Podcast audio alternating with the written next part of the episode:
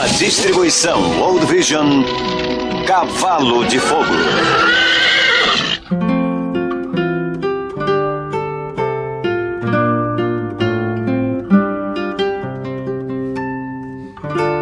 E aí, véias e véias, eu sou o Caio Hansen e você está ouvindo o TV de Tubo, podcast sobre TV das antigas que faz parte da revista Jogo Velho. E aqui comigo em Darshan. Olá, aqui é a Sora. Aqui é o Felipe Barroso.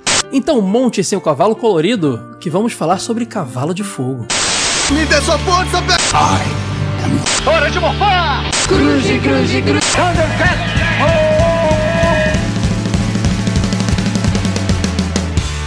TV de Tubo Podcast.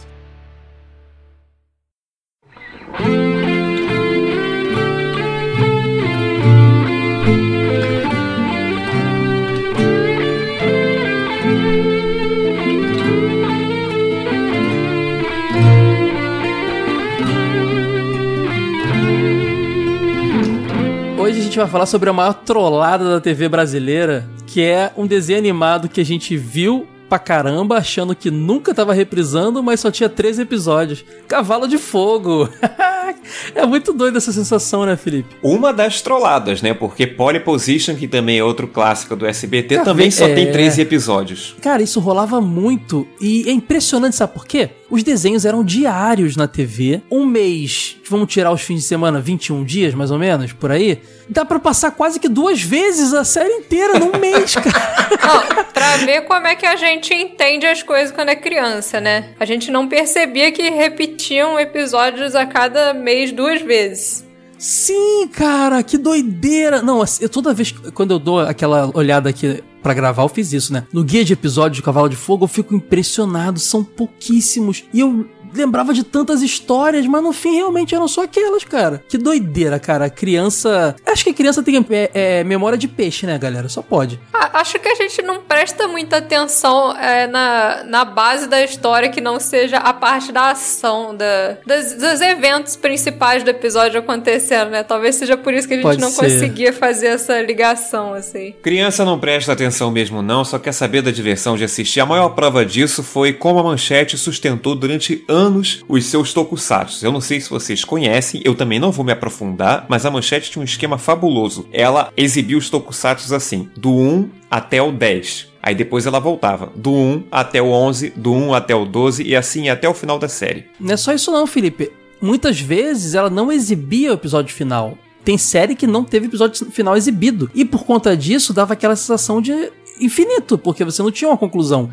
Os problemas de exibição de episódios finais envolvem também distribuição e outros problemas que aconteciam na época. Mas Tinha um lance esse de esquema fita, não tinha? Que a Tinha. fita era par, aí o episódio, a série era ímpar, aí ficava faltando um episódio. É uma doideira dessa. Exatamente. Mas de exibir do 1 ao 10, depois do 1 ao 11, do 1 ao 12, isso é a prova de que a gente não está nem aí, quer mais é sentar na frente da TV e se divertir. Aquele Queria, né? velho exemplo da Casa de Leão que nunca acabava nos Cavaleiros do Zodíaco. Esse é o melhor exemplo. Todo mundo da nossa geração lembra desse, desse exemplo. É, mas aí.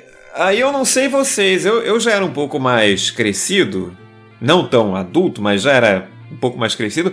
Essa, essa volta ao início da Casa de Leão era, era constrangedora, era um pé no saco. Ah, não, era pra gente também, fica tranquilo. A gente Ah, também tá. achava. Eu nunca vou esquecer do comercial da manchete falando episódios inéditos de Cavaleiro Zodíaco. Você vai ver a conclusão da luta do Cava- Casa de Leão. Ele já bem claro no propaganda que a pessoa não desiste da manchete. No lugar onde eu morava, nesse dia aí, chegou a passar bola de feno na rua. Não tinha ninguém pra ver esse episódio seguinte. Mas hoje estamos aqui para falar de Cavalo de Fogo, né? De volta à pauta, por favor. Olha eu conduzindo o podcast Felipe, no lugar do Caio. É, ele sempre pega as heads da minha mão, entendeu a piada? As heads da minha mão. ah, eu tô muito Felipe hoje.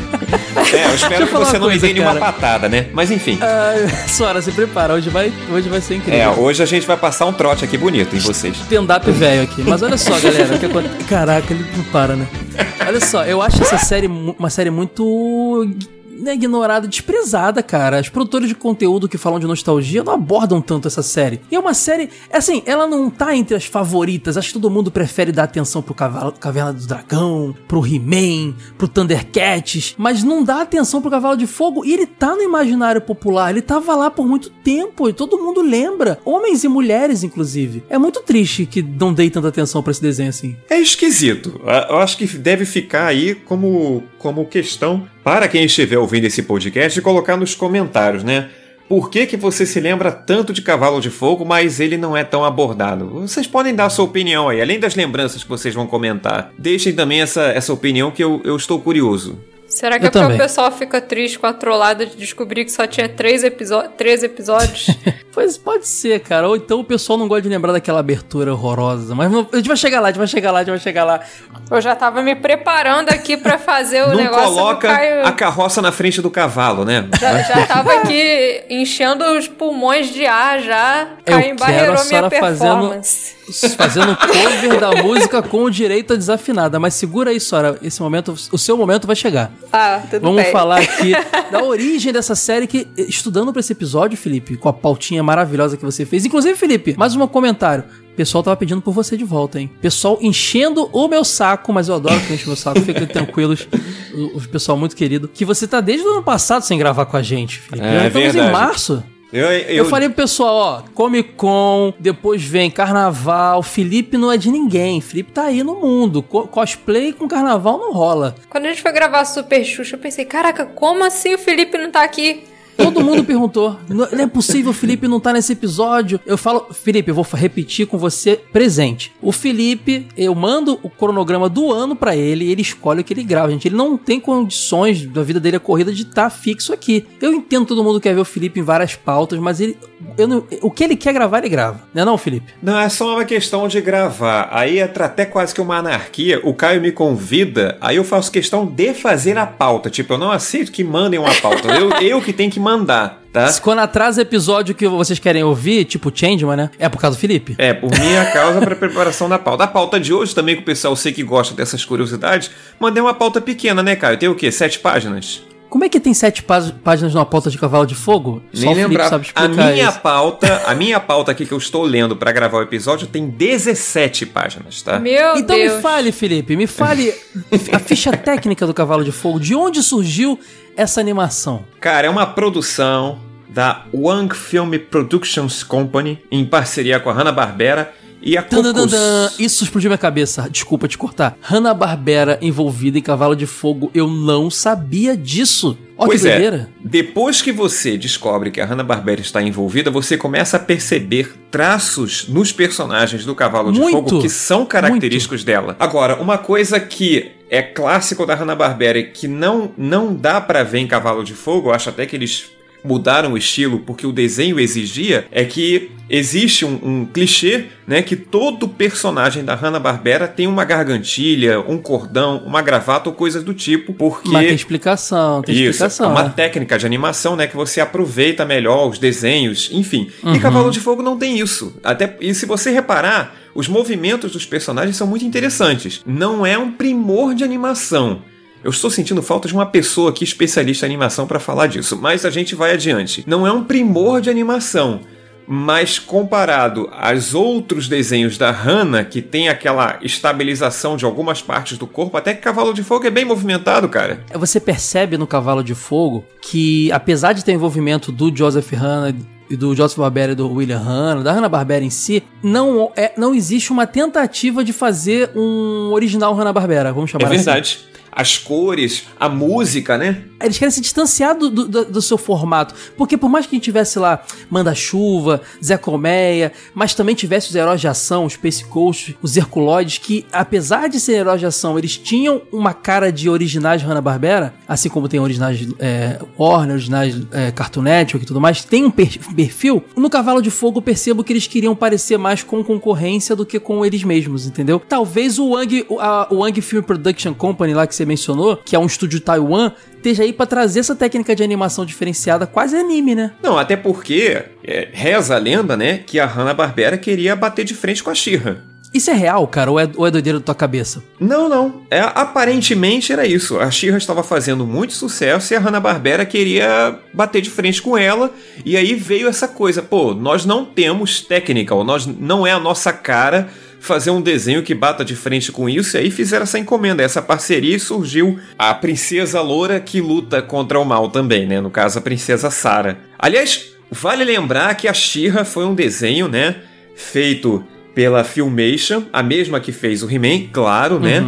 E nós discutimos isso no nosso episódio de He-Man e She-Ra, que Está a aqui Mattel... no post pra galera, porque esse episódio é, seria um belo episódio pro pessoal ouvir logo em seguida, hein? Com certeza. A Mattel, que é a criadora do He-Man, né, dos bonecos que acabaram gerando o desenho e depois também geraram a She-Ra, constatou que 20% da audiência do He-Man era de meninas. Então precisava criar um desenho para meninas. E aí criaram a She-Ra. E aí no embalo de bater de frente com a She-Ra, veio a, a Hanna-Barbera para criar o Cavalo de Fogo. Isso não está muito esclarecido assim também. É- é- são relatos que foram coletados na internet. Muitos sites foram incisivos nessa questão de que era uma concorrência. Se alguém puder também aprofundar, deixe nos comentários. She-Ra 85, Cavalo de Fogo 86, pode ser, mas eu vou te falar uma coisa, Felipe. Eu acho que vai muito além de concorrência com a She-Ra. O que, que era muito popular, a Sora acho que vai, vai se ligar porque ela também viu um certo documentário no, no- no Netflix que eu vi. O que, que era muito popular na, na década de 80, que surgiu ali em 81 e tava no auge em 86? My Little Pony, cara. É. My Little Pony era exatamente esse conceito de cavalinhos com estilos e nomes diferentes e cores alu- alucinógenas e tudo mais, e desenhos e tal. Eu vejo as meninas norte-americanas, elas eram apaixonadas por, por pôneis e cavalos no geral. A gente cansa de ver filme antigo aí, aqueles filmes dos anos 80, onde a menininha, filha do cara rico, quer ter um cavalo e o pai vai dar um cavalo pra ela. Tinha esse negócio com cavalo. Era uma adoração, porque era uma coisa de criança, É. né? E o My Little Pony, inclusive eu recomendo muito aquela série Brinquedos que Marcaram Época, da Netflix. A gente usa sempre muito como referência essa série de documentários aqui. Ela é Procurem o, o episódio do My Little Pony, que aqui no Brasil é meu querido Pony, né?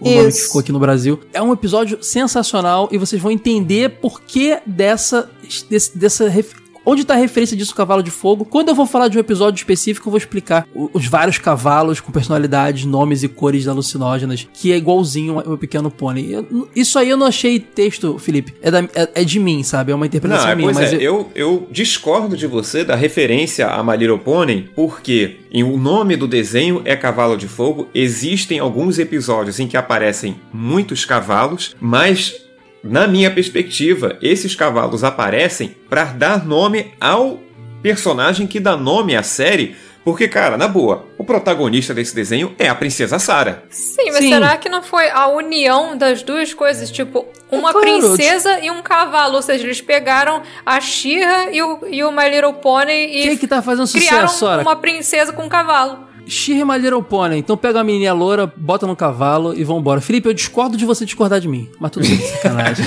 Bom, voltando aí, esse desenho então foi exibido nos Estados Unidos de 13 de setembro de 1986 até 6 de dezembro de 1986. Claro, com apenas 13 episódios de 30 minutos, sentido, né? Faz sentido ele ter essa curta exibição na CBS. E as, e as séries anima- animadas, lembrando, geralmente ao ar nos sábados de manhã, coisas do tipo, era uma Uhum. vez por semana, então faz sentido ter durado esse, esse períodozinho aí, né? E chegaram no Brasil pelas mãos do SBT a partir de 1988 e estacionaram na TV aí por um bom tempo, né? Olha que doideira, chegaram junto com Jaspion, Changeman, entre outras produções. Ano que eu nasci, porém reprisou tanto e por tanto tempo que eu, cara, eu vi, eu vi Cavalo de Fogo até um dia desse aí, cara, de verdade, sem sacanagem. Não tem, não tem muito tempo que. Foi nos anos 2000 e antes de 2010, talvez, que parou de passar, sabe? Eu lembro de ver um dia desse Cavalo de Fogo na SBT. Ele chegou aqui no Show Maravilha, né?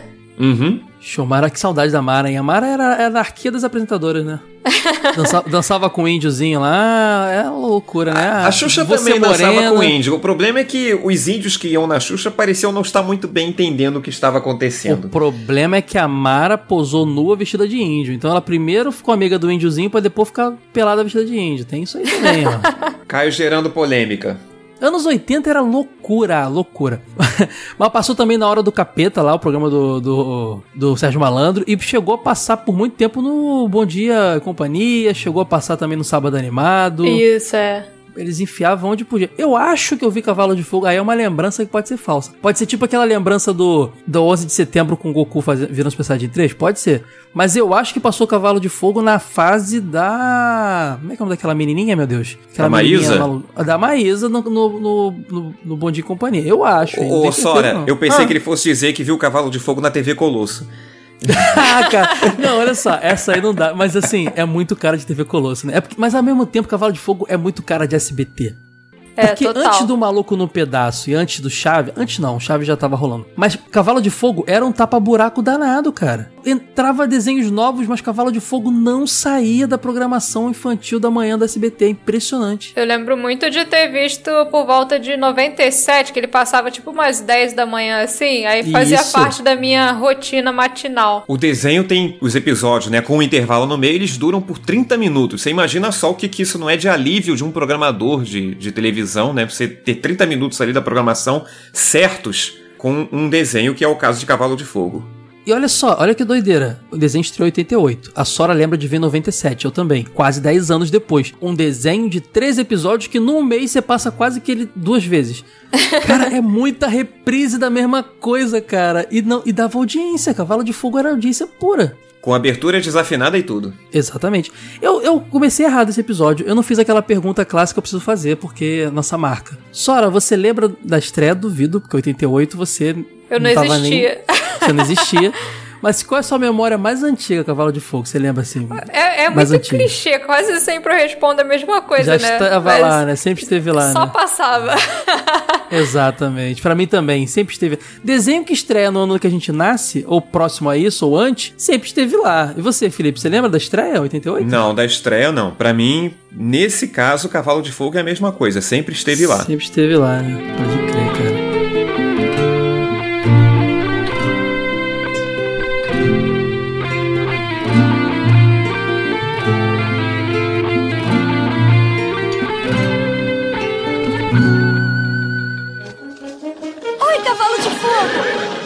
saudade. Eu também senti, Sarah.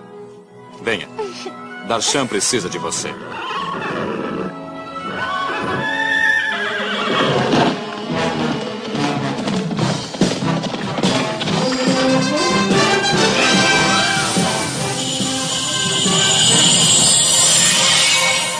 Não se preocupem, logo eles estarão aqui. Olhem!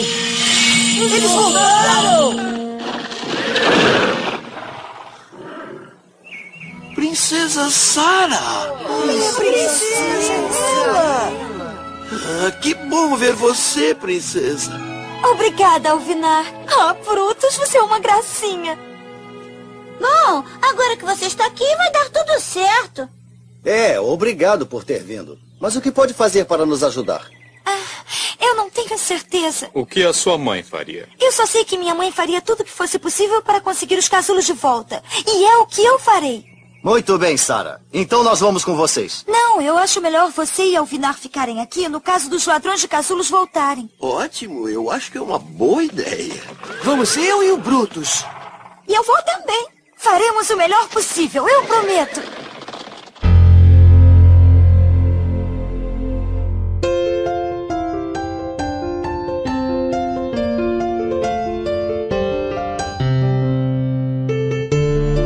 O roteiro de Cavalo de Fogo é muito clichê, muito simples e era todo apresentado na musiquinha inicial, né? Pra variar. Ah, aquela abertura é muito triste, cara. Depois que a gente fica velho e começa a entender um pouco mais do, de como o mundo funciona, aquela abertura é, é horrível, de, de pesada. Vamos falar dela agora? É, a abertura é o seguinte, cara. A original foi feito pelo Hoyt Curtin, que ele foi até indicado ao Emmy. Né? E é interessante, eu recomendo que as pessoas acessem no YouTube para ouvir a canção original, porque ela tem tons épicos. E quando eu falo tons épicos, é porque existe um trabalho de vocalização é, em segundo plano na música, feito com vocais agudos, repetindo incessantemente o nome em inglês, que é Wildfire. Né? Uhum. Isso, isso poeticamente falando, ou gramaticalmente falando, seriam apenas duas sílabas, né? Wildfire, você praticamente... Wildfire. É, é, pode muito rápido. Wildfire, wildfire, É, wildfire, quando você né? conta sílaba em poesia, você às vezes junta duas ou três, dependendo de- do, do som que elas formam. Em inglês, Uhum. É porque o, o nome original é Wildfire, né? Fogo Selvagem, que é muito Fogo mais legal Selvagem. De Fogo. Muito mais legal. E aí, essa- essas vocalizações dão esse tom épico. No- quando chegou no Brasil, né? Aí ela foi traduzida, né? Por um cara chamado Mário Lúcio Freitas. Esse, Um esse gênio. Um gênio. Pois é, Um esse gênio. cara, se você não está ligado quem é esse cara, vou só dar uma dica aqui. Ele fez abertura de Chaves, de Cavaleiros do Zodíaco, Sailor Moon, Punk, A Levada da Breca, aquela música da Punk que não sai da nossa cabeça até hoje. Maravilhosa. Sim, Punk foi tem esse que rolar cara, Tem. Freitas, quem fez. Jane as hologramas, abertura do TJ Brasil e abertura do programa da Hebe. E ó, digo uma coisa, quando falo de Cavaleiros, não é o Pegasus Fantasy, nem o aquele, aquela musiquinha Dance Music das criancinhas, não. É a marchinha lá, os Guardiões do... A primeira abertura dos Cavaleiros que ele Uhum. fez. A, a classicona que pouca gente lembra. Cavaleiros Esse, por sinal, ele fez essa abertura, além dele ter essa experiência musical, ele foi dono da Gota Mágica, que foi quem fez a primeira dublagem de CDZ. Exatamente. Ca- Cavaleiros praticamente inaugurou a Gota Mágica, o Felipe. Foi um dos primeiros trabalhos da Gota Mágica. Ele também trabalhou ou foi dono da Marshmallow, né? Isso. É, é muito clássico, versão brasileira Marshmallow. É muito clássico, cara. É muito Com bom lembrar certeza. disso. Total, versão brasileira total. Gota Mágica. Que, nossa, eu adoro esse- esse- essa- essas vinhetas de, dubla, de estúdio de dublagem, cara. Pois é, aí você pega essa versão épica aqui que eu expliquei em inglês, né? E aí você traz para o português do Brasil, a música perde bastante, não em letra, mas na produção dela e na canção que ela dá uma desafinadazinha, né? Clássica do Cavalo de Fogo. Quem canta a música em português é a Maria da Penha Esteves, que é quem faz a voz do Brutus no desenho. Nós vamos falar dele daqui a pouco. Sora, como é que é a afi- a desafinadinha? Que um dia a raiz. Perfeito, cara. A melhor cover de todos. Essa parte é muito desafinadinha, cara. Contratem Sora crer. para cantar na sua festa de 15 anos, casamento, A bar Sora tá montando uma banda POC, só, só música de desenho antigo. É, o que der, a Sora está cantando pessoal. aí. Ela, ela a única cover de Cavalo de Fogo que desafina exatamente como a original. Mas, ó, a dubladora da Sara, que a gente vai falar mais também, que é a... Como é que é o Miriam nome? Fischer.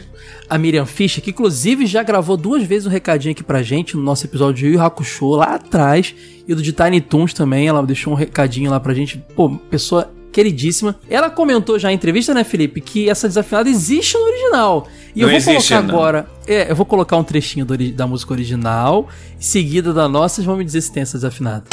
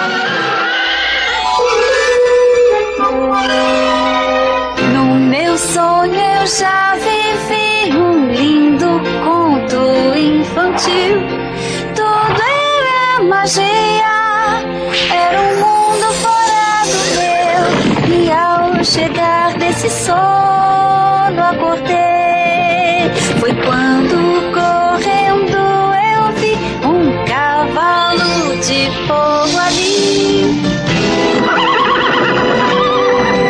que tocou meu coração quando me disse então que um dia rainha eu seria. No, God!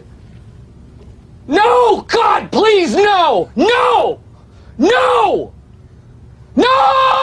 Bom, ela disse isso aí, né? Mas a gente não, não, não é bem assim, não. Mas olha, você te falar uma coisa. Pra mim, a, desafinada é o charme do negócio. Eu acho que é uma das coisas que faz com que a gente se lembre de Cavalo de Fogo é a abertura que desafina. Pode crer. Ó, Tanto que eu não, não lembro de quase nada da letra, mas dessa parte eu lembro. Não, é legal, a, a tradução é legal e realmente, como a gente tava falando, ela conta. A abertura funciona quase como um episódio piloto que a gente não tem exatamente. que- Quer dizer, tem um episódio piloto, mas assim, ela conta a origem do negócio ali e era muito comum ter desenhos naquela época que a abertura. Tinha uns até, Felipe, que eram muito mais. Como é que eu vou dizer? men- menos sutis, porque eu lembro do Samurai Warriors, que era uma musiquinha dance de fundo e um narrador. Os Samurai Warriors são guerreiros, não sei. Era um cara explicando o enredo, sabe? A abertura era um cara falando. Uhum. Monster Rancher também, né? É, também. Monster Rancher não. É, também, mas ali pelo menos era cantado, né? O Samurai Warriors não, era, era Tinha um um jogal. pedaço o cara... cantado um pedaço falado. É, o cara falando, explicando. A abertura é uma musiquinha dessas do banco de, de áudio gratuito do YouTube, sabe? Você pega de graça. e, e um cara explicando, ó, os Samurai Warriors são gay. Era só essa não, pelo menos tinha uma musiquinha, era, bem- É. era legal, cara. E mostrava as cenas do, do, do enredo, né? Que era um enredo bem, bem legal, né, Felipe? Clichê, mas legal, né? Triste. Eu insisto na tristeza É desse triste. enredo, né? Ah, vamos Nossa, ver cara, a mulher Felipe tá- morrendo, o tá baixo cavalo astral. chorando. Nossa, é, é Ah, é bizarro, é verdade. triste. É verdade, agora eu fiquei triste também, gente. Tá louco, né? Imagina, a, a- a rainha Sarana lá no, no seu leito de morte já, tendo a filha levada de seus braços e... Nossa, que coisa horrível. É verdade, é o cavalo de fogo levando ela para o nosso mundo, né, o mundo real, entregando para o pai adotivo. A gente vai explicar melhor na hora de contar a história, mas realmente era uma abertura que contava tudo que você precisava saber, né? Você podia pegar e ver qualquer episódio da temporada que você já sabia da onde veio. Inclusive, é, é, Cavalo de Fogo era muito monstro do dia, né? Apesar de você ter uma história de fundo, assim. Primeiro que a gente vai chegar nisso já já, mas o o último episódio da série é o quinto episódio. Na minha opinião, não é o último de verdade. Podia encerrar a série com o quinto episódio. E, e, e assim, cara, é, é tudo monstro do dia, né? Você tava ali, perdesse qualquer episódio, tudo bem. Você não, não ia perder nada da É, eu, história. eu discordo. Eu acho que o quinto episódio podia ser o primeiro e o décimo segundo podia ser o último. Mas enfim, a gente vai entrar nesses detalhes daqui a pouco. Eu sei que Vamos- o último não era pra ser o último, mas tudo bem. Vamos entender aí daqui a pouco o que é quinto episódio, o que é o décimo segundo, daqui a pouco a É gente isso chega lá. Bom, mas aí a história em si, né? A gente tá falando aqui da princesa Sarah e tal. Vamos lembrar, gente, o que, que aconteceu? A Sarah, né, a protagonista deste desenho, que tem o nome do, do coadjuvante, porque o Cavalo de Fogo é o quase com coadjuvante.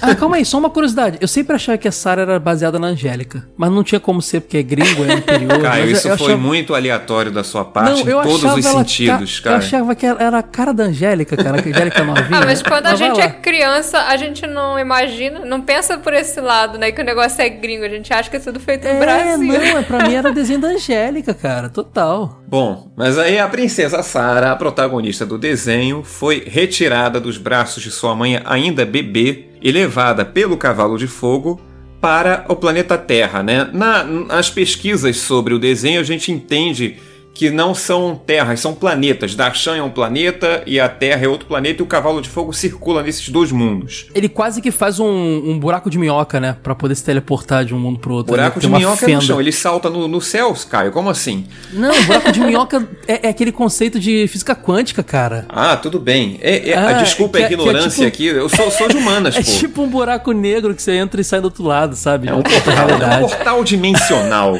É isso, boa, boa, boa, boa. Portal dimensional. E aí ele entrega a Sarah ao pai adotivo dela, que mais tarde a gente vai descobrir que é o pai de verdade mesmo, né? E por que o pai de verdade dela está morando na Terra como um fazendeiro em Montana, nos Estados Unidos. E ela é criada aos 13 anos, ela então descobre, por meio do Cavalo de Fogo, a história dela, que ela é a princesa, que ela veio de Darshan, e então ela passa a conviver com esses dois mundos, tanto na vida dela de fazendeira lá em Montana, quanto na vida dela de princesa em Darshan. Pra mim, o pai dela era a versão desenho do Humberto Martins. Eu achava ele a cara do Humberto. Eu achava, eu tentava achar a relação dos, dos atores Ô, da TV. No fim, você você vai falar realmente- que a Diabolim era a Cláudia Raia? Não, Cláudia É, Cláudia Cristiane Raia. Então, Torlone? to- Não, Cláudia Raia, Cláudia Raia, Cláudia Raia. Boa, Sora. Eu não pensava nisso na época não, mas agora faz todo sentido. Mas é Alberto Martins, Angélica Cláudia Raia, que maravilhoso. Já temos um elenco de Cavalo de Fogo nacional. Podemos se fazer um filme nacional aí, ó. Compra Olha os direitos só. aí. Globo Filmes, compra os direitos de Cavalo de Fogo. Eu não posso recriminá-lo porque quando eu vi o comercial de Change uma primeira vez na minha vida, eu achava que era gravado ali na Barra da Tijuca. Então, tá, tá tudo certo. é muito bom. É porque só tinha, só tinha lodo, né? E montanha, e rocha naquela época na barra. É porque no comercial eles apareciam em cima de umas manilhas. E a Barra na época, isso em 88, a Barra ainda estava começando a aparecer como É, bairro, pessoal, né? pessoal que não entende, não não é do Rio, Barra da Tijuca é uma- um bairro nobre do Rio, que é um bairro projetado posteriormente. Ele não é um bairro antigo como o resto do Rio de Janeiro. É um bairro, de certa forma, recente, né? Então, Uhum. na nossa infância, ele era só uma, um chão de obra, né? Só, Era tudo mato. Era tudo mato e areia de praia. Edifícios sendo, edifícios sendo construídos. É. E aí nessa época aí tinha muita manilha lá por causa do sistema de água e esgoto que estava sendo construído. Passava ali na entrada da barra, via aquelas manilhas, era igualzinha as manilhas que apareciam no comercial do Changeman. Eu falei, pô, é aqui que eles gravam então. Mas deixa quieto.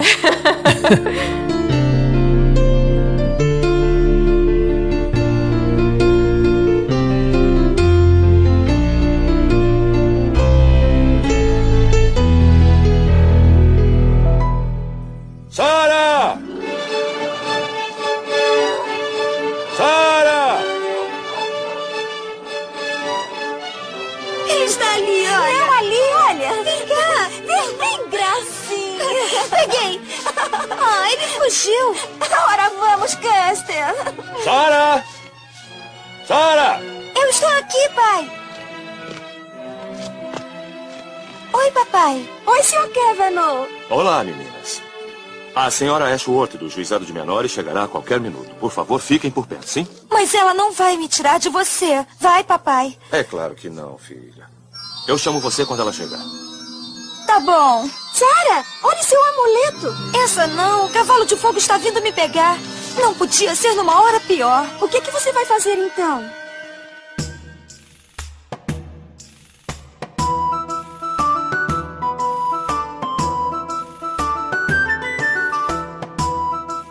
Tem que explicar o que é Darshan, né? Eu só eu, eu só eu senti uma influência de Star Wars aí nesse negócio. Ô, não sei, a menina é meio princesa, meio não princesa. Darshan, viagens interplanetárias. Mas olha só, o, o que de fantasia não tinha influência de Star Wars nos 80? O que? Nada, tudo Pois tinha é. influência de Star Wars, cara. Era, era obra mor de fantasia de- e ficção científica, de certa forma, que influenciou também, apesar de ser fantasia espacial. É, era quando- obra mor da época, cara. O pessoal chama de ópera espacial. Obra espacial, é verdade. Sora, eu fiquei muito feliz de saber que você viu uma influência de Star Wars e não de Alien, o oitavo passageiro, em Cavalo Ah, de Fogo. aí não tem como, né? Só É, sai um, um aí- vindo da potrinho do... Sora, cara, pô. Aí já seria muito sério. extremo. Depois ela vai achar algum bichinho lá que parece um alien, cara. Calma que já já ela acha. Pois é, mas então aí, aí é o que eu falo, né? Ela saía de Montana, nos Estados Unidos, aqui na Terra, e ia pra Darshan. O que é Darshan? Darshan é esse outro planeta mágico, muito colorido. Vocês repararam como é que Darshan é colorido? É maravilhoso, cara. É, é correspondente aos cavalos coloridos que tem lá, né, cara? Tudo é, tudo é... Ele é um mundo, ele é um mundo medieval, fantasia, onde existem várias raças convivendo juntos e ele é extremamente psicodélico, igual Eternia. Olha pois a é, referência ele, aí. ele é praticamente a Idade Média, só que com as lendas convivendo ali, né? A Idade Média cantando I Will Survive, sabe? Tipo... Mas sério, ele tem uma referência.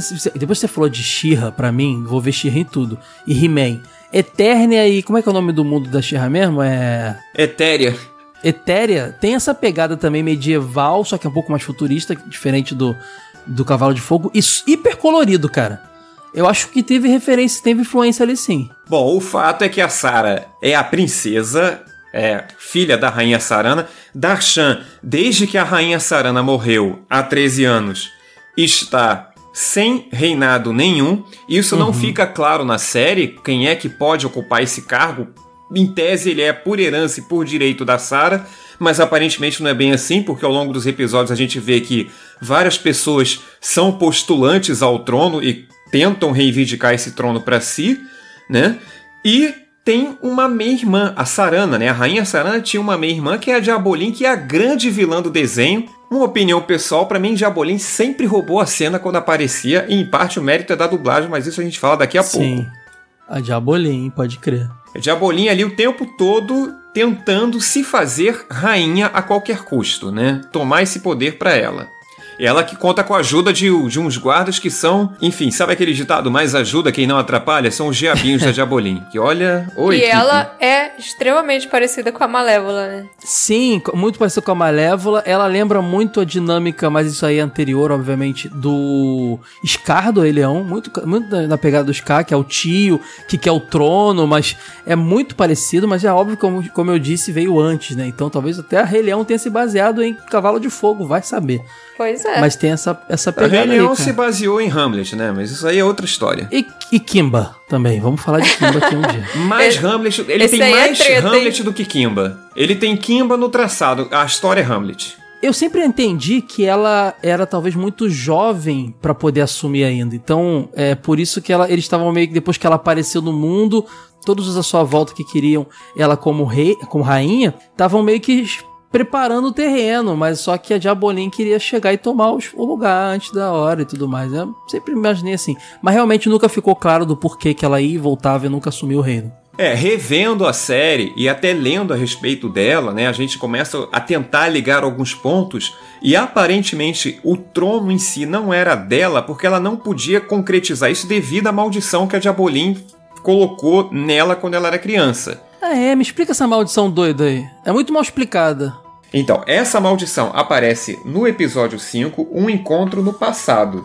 Né? Depois de uma confusão lá, que a gente vai falar daqui a pouco, muita coisa a gente vai falar. Calma, calma. A Diabolinha amaldiçoa a família da Sara, né? A, a rainha Sarana, o pai dela, o príncipe Kevin e a própria Sara. Ela, ela diz pra Sarana: Você e o príncipe terão exatamente um ano juntos. E quando esse ano tiver passado, você perderá o seu marido e o primeiro filho. E Darshan perderá a sua rainha. Bom, um ano se passou. Aí, a Sarana a, a morreu. Sarana tinha que pegar essa mulher e esfregar a cara dela no asfalto, né? Verdade. Que, que, que escrota, cara. Que, que invejosa, hein? Putz, grilo. Tem um monte assim no mundo, hein, galera? Fica de olho. Um monte de homens, inclusive. Um ano se passou, a Sarana morreu, a Sara foi levada, e aí a outra coisa que não fica claro: por que o príncipe Kevin teve que se refugiar aqui na Terra? Não, não, não, dá spoiler, que isso é surpresa pra eu falar no final. Calma, cara. É. Você tá entregando aí ó, o, o plot twist da série aí, ó. Tudo bem. Vamos, Mas lá, vamos, vamos Vida falar dos personagens agora, o pessoal entender? Vamos falar dos personagens? Bora.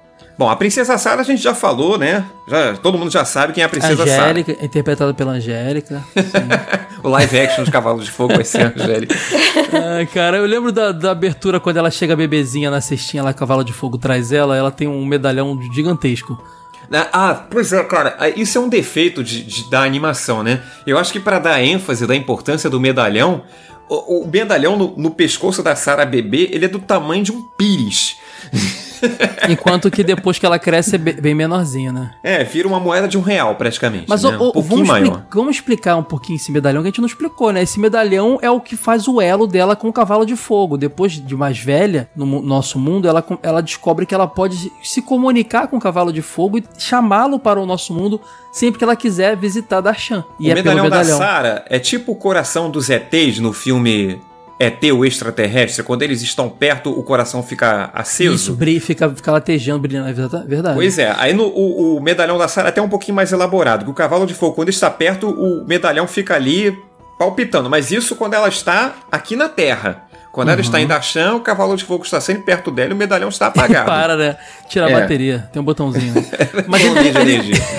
Ele tem uns, bo- uns poderes além disso, né? Vários poderes, mas ela vai descobrindo. Ela não tem noção desses poderes, até porque não tem manual de instrução. É necessário falar isso, que não tem manual de instrução, não, né? Mas, Mas que tipo, que tipo de poder? Não lembro direito desse Pô, detalhe. cara, ele, por exemplo, rebate raios mágicos. É verdade. né? Ele dispara raios mágicos, mas isso ela vai entendendo como que funciona Esse e também. poder é o que o roteirista. É o Deus Ex Machina que o roteirista precisa no episódio pra poder livrá-la de um problema sem ter que elaborar muito o roteiro. Exato. Basicamente é isso. Depois justifica, né? É, olha só, tem que. Ih, cara, como é que a gente resolve esse problema aí? Ela não tá. Bota que, o ra... que ele solta raio. Pronto, resolveu. É exatamente isso, cara. Cada episódio o roteirista bota um negócio novo ali. É muito bom. Bom, continuando aí, a princesa Sarah com seu medalhão, né? Tem que falar do chapéu e do laço também, não, né? Ah, tem que falar o, chapéu- o chapéuzinho dela de, de, de menina cowgirl, cowgirl. É. E o Ah. cavalo de fogo, né? Que é esse cavalo roxo com cabelos flamejantes vermelhos meio alaranjados, né? É bem interessante, vocês repararam que o cavalo de fogo, Ele tem um em visual toda a incrível. animação, ele é um dos poucos personagens que tem assim um trabalho maior de sombreamento. Sim, Aham. ele o pelo dele brilha como qualquer bom Uhum. cavalo, cara. Ele é mas os bonitão. outros cavalos não têm isso. E eu acho, não entendo de animação, mas eu acho que é por causa da cor dele ser muito escura. É porque ele é prota... É verdade. Aí pra não ficar aquela beterraba na tela, eles faziam outra. É, acho que quando É- você é tá verdade. trabalhando com cores muito escuras, né? O próprio preto, o roxo, Não, mas, o ô, azul Sora, na marinho. vida real, o, pelo do cavalo preto, ele brilha mesmo, pra bem mais do que Sim. os outros. O cabelo das de gente preto brilha mais do que os outros. É, né? tanto que eu tenho aqui né? uma gata que ela é preta, preta mesmo. E o pelo dela brilha mais do que os outros. É, pode Uhum. crer, boa. Será que a ideia era representar um cavalo preto, só que eles botaram o roxo pra não ficar muito agressivo? Talvez. Pode ser por questão de animação também, cara. Às vezes na É. tela a coisa não funciona de um determinado jeito. Ele é roxo com os cabelos com a crina vermelha, né? Bem legal. O que eu chamo a atenção disso é que, porque, enfim, animar é um pouco complicado e botar sombra é mais complicado ainda. E nos anos 80 a gente sabe que os desenhos eram muito preguiçosos. Quando chegaram as animações japonesas aqui no resto do mundo é que o pessoal acordou um pouquinho e passou a, a trabalhar um pouco mais na animação. Mas de todos os cavalos que aparecem no desenho, ele é o único que tem esse trabalho mais apurado de sombreamento. Para além de o pelo escuro ter um brilho maior, poder caracterizar mais os movimentos dele, que o- a tinta roxa na tela ficaria muito esquisito se ele fosse só o roxo chapado, como É. são os outros cavalos. E apesar do nome esse cavalo de fogo, ele não solta fogo, ele não pega fogo, ele não é o Rapidash nem a Ponyta do Pokémon, né? Não tem nada de fogo nele. Não, e ele é um cavalo, ele não é uma mula sem cabeça Ele que só solta fogo tem pelas ventas. crina e rabo cor de fogo. Exato. E o poder dele que a gente vê na série toda é só se teleportar entre dois mundos, mais nada. Só, só isso. Só Ah, mas isso. Uma coisa Pô. que todo mundo faz, né? Se o cordãozinho da mina solta raio, por que, que ele não pode cuspir fogo, né? Isso é legal pra caramba. Importante salientar também que o cavalo de fogo é uma figura muito importante em toda Darshan. É um ser que a sua vida inteira se dedicou a proteger os reis de Darshan, quaisquer eles que fossem. Um, um- um exemplo de lealdade à monarquia de Darshan. É, ele, ele, ele abandonou o reino dos cavalos lá, que ele era meio que. Não era, ele, ele era um dos caras que poderia suceder a rainha pra proteger a, a Sarana, né? Uhum. Isso a gente vai ver mais no episódio que a gente vai comentar já já. Tem o pai da Sarah, né? O Sr. Kavanagh. É, que é o, o, Martins. é total Roberto Martins, mano, na, na boa. Mais um lance que a abertura entrega, né? O Cavalo de Fogo deixa a Sarah numa cesta na porta da fazenda dele em Montana. E aí ele adota a Sarah. E aí é na, nessa fazenda aqui na Terra que acontecem os momentos que são poucos, mas são extremamente delicados do desenho, que é a relação dele com essa adoção formal da Sarah e o juizado de menores. É porque o Cavalo de Fogo deixou o cesto com o bebê da Sarah e e o colar, medalhão, no, no rancho dele, na porta, e foi embora. E ele simplesmente pegou e adotou e não passou por nenhum processo de adoção, não passou por nada, como você disse, né? Ele cuidou da menina e pronto. Mas olha só, a- a- o Superman aconteceu a mesma coisa e ninguém falou nada, né? Aí no Cavalo de Fogo tem que ter, ah, ju- juizado de menores. Pô, me dá mesmo. É porque cara. Cavalo de Fogo é muito mais bem elaborado que Superman. Caraca, olha, olha Faltou aí, pega a rapaz. burocracia e joga na bacia. Ah, não esquece o episódio de Xuxa, cara. Deixa lá, já foi, já vivenciamos esse trauma, já passou. Vambora. Tem que voltar a mim, calma. Ai, ai. Ô, ô, Felipe, a gente já pode revelar que ele é o, o príncipe Kevin, né? É, o Sr. Kavanagh é o príncipe Kevin, é o pai verdadeiro da Sarah. Kevinon, Kevin, Kevinon, Kevin. Ah, ah, ah, ah. É. Pois é. É, o nome dele, na verdade, na verdade, o nome dele todo não é só Kevinon, né? Ele se chama John Kevinon, né? É um negócio meio tipo que o charada se chama Edward Enigma, né? Você Se você É, ligar os Enigma, nomes ele- ali. é. Ele foi levado antes para um, antes da, até da, da Sarah. Essa cronologia é meio confusa pro nosso mundo e perdeu a memória, mas pra protegê-lo mesmo, né? É, os, os tempos de, da Terra e de Dashan também são um pouco diferentes, então é meio justificável, porém não foi justificado porque o desenho tem 13 episódios, mas a- aparentemente esses 13 episódios foram. Eles deveriam ser mais. E aí houve um corte, simplesmente a série foi cancelada, né? Você tinha dito pra mim off que foi sucesso na, na- no canal que foi exibido da CBS, né? Só que foi misteriosamente cancelado, né? Ninguém entendeu muito bem porquê, né? Muito esquisito. E até realmente nós fecharmos aqui a pauta para gravar o podcast, não encontramos uma justificativa para esse cancelamento. Inclusive, em se tratando de números de desenho, 13 episódios é, é, é meia temporada, né? Que seria 20 a temporada. Aliás, Isso menos de meia depende. temporada. É um quarto de temporada. É que eu falei no episódio de Tiny Toon que a, a primeira temporada é curtíssima, a segunda é enorme, que tudo depende da demanda do- da emissora. Ela diz quanto ela tem disponível de espaço, eles produzem. Naquela época era assim. E Tiny Toon primeiro passou na. Acho que foi na ABC, agora eu não lembro direitinho, depois foi pra, foi pra Fox. Então, é, faz sentido, cada emissora tinha um- uma disponibilidade de grade, né? Então, depende, isso depende, Felipe. É, mas assim, em, em números de desenhos, existe uma certa padronização que, que é em cima do número 13, né? Então você tem esse um quarto de temporada, que são 13, a tempo- meia temporada, 26, a temporada completa, que são 52. Sim. É que daria um ano de exibição. Nesse padrão que a gente comentou aqui, de uma vez por semana, num determinado horário. Quer dizer, ele tem um quarto de temporada apenas que foi encerrado drasticamente, de forma não explicada. E até que a gente gravasse nesse momento, não, não encontramos o porquê desse, desse encerramento. Tem uma curiosidade que eu acho que é até uma boa falar disso agora, rapidão, que eu, que eu achei por aí, que eu não sei se isso aí é, é- até que ponto é lenda. Dizem que tem um, um piloto perdido, que o piloto que, que a gente vê na série foi refeito. No piloto perdido, os, os seres de Darshan têm a cara do. do Alvinar, que a gente vai falar já já, né? Dele, que é uma coisa que não é bem humano, assim, é bem peludo, orelhudo e tal. E que a, a Sarah teria essa cara e que foi mudado em cima da hora porque talvez, talvez não passasse a, a imagem agradável e tal. Eu acho que isso é uma grande mentira, mas é só pra mencionar que essa lenda rola na internet também. Eu vi em mais de um lugar. Mas provavelmente isso não é verdade. Muita lenda, né? O povo viaja nas drogas da vida e bota isso na internet e aí a, a gente tem que acreditar.